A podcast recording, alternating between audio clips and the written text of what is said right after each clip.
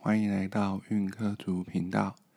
今天我要跟大家分享一本新的书籍，它叫做《西蒙学习法：如何在短时间内快速学会新知识》。我们知道，在学习的过程当中，我们往往会优先于时间的限制，而有许多想学习的东西或者是科目。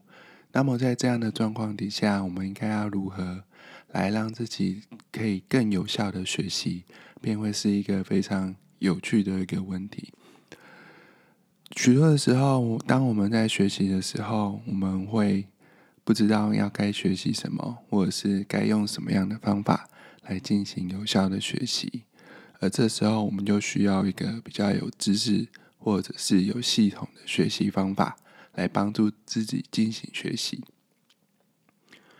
西蒙学习法》这本书，它主要强调的是说，一个人在学习的时候，他必须要有一定程度的积极主动的一个特性，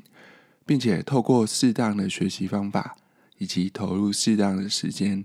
透过这样的时间来进行实践，以及一些经验的体验，这样的话就可以让我们取得比较好的学习成果。而西蒙学习法，他认为说。我们应该要从几个面向来进行学习的过程。第一个是主动的理解，必须要优于被动的记忆。它的核心理念是说，与其传统的实际或者是硬背的方式，或者是你只只有强调个人输入的一个知识的被动心态来相比。假如我们能通过主动的探寻，或者是询问，甚至是理解学习一个知识的知识内容，或者是知识体系的话，我们就更能够掌握这个知识体系，还有它里面的相关知识内容，甚至是透过一连串的问题意识来寻求问题的本质，进而解决问题。这也就是说，我们必须要了解主要概念背后的一些逻辑和原理。透过这样子的一个方法，我们就能够建立更为牢固的知识基础，并且更为活用的应用所学的知识来解决问题。这也就是说，当我们在学校或者是各种学习场域进行学习的时候，我们必须要摆脱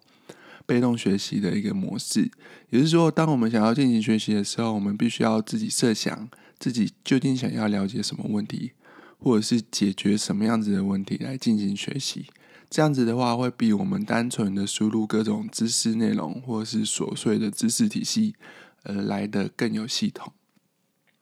因为这个时候我们是个人建立在一个问题意识底下来试图解决问题的时候，我们就会更有系统的来建立一个知识体系，来试图解决我们所面临到的问题，或者是我们所想要了解的知识内容。第二点是说，当我们在进行学习的时候，我们必须让自己处于一个主动学习的状态，就是说，我们必须要能够主动的参与学习的整个过程，甚至是发起主动学习的活动。举例来说，当我们能够与他人来进行一些问题的讨论，想出一些问题，甚至是提问，然后来设法解决问题。这些都能够帮助我们更为深入的理解自己所学的一些内容。透过这样主动学习的一个方法，一个人就能够从不同的面向，甚至是角度来进行问题的思考和探索，进而提升自己的批判性思维和问题的解决能力。这会相对于我们仅有听取别人知识的讲述，或者是单纯的阅读，还要来得更有效率。接着第三点就是学习环境的建立。一个人在比较舒适或者是比较友善，甚至是比较呃方便的一个学习环境底下来进行学习的时候，他就能够大幅的提升学习的一个效果。也就是说，假如我们能够选择固定、安静，并且能够让人专注学习的一个场所，我们就可以排除所有可能的干扰因素。让自己能够更快的全神贯注的来进行学习，这也就是为什么必须在图书馆或者是相对安静的地方来进行学习的因素。除此之外，假如我们能够与身边的同伴或者是同才来进行合作的学习的话，也是相当重要的一个点。因为假如我们能够透过跟他人的合作，或者是相互讨论，便能够分享彼此的一个观点，进而相互的学习，甚至是激发创意，这也会比自己埋头苦读或者是单纯的阅读还要来得更有效率。因为你是处于在一个可以跟他人相互讨论，甚至是进行问题沟通的一个状态。再来是第四点，我们必须要持续的能够进行问题的思考跟反思，在整个学习或者是终身学习的过程当中，假如我能够持续的进行反思，甚至是自我评估，这是所有会进步的一个关键。透过不断的反思的一个过程，我们能够审视自己的学习的方式，或是学习的方法是否是较有效率，或者是正确的，以及自己有哪些强项或者是弱点，然后我们就能根据不断的反馈或者是反思的过程当中，来进行一些些许的调整或是改进。同时，在接受他人的反馈和建议的过程当中，我们也可以发现自己的一些盲点，或者是说自己没有注意到一个地方，那我们就能够在整个学习的过程当中不断的成长。这也就是为什么必须要有自主学习的读书会或者是讨论会，因为我们透过多人或者是团体的合作或是讨论，我们就能够在不同的面向或者是视角。来观察一个问题，甚至是来帮助自己进行成长，或者是问题的思考，这些都会比自己进行单纯的阅读还要来的有效。最后，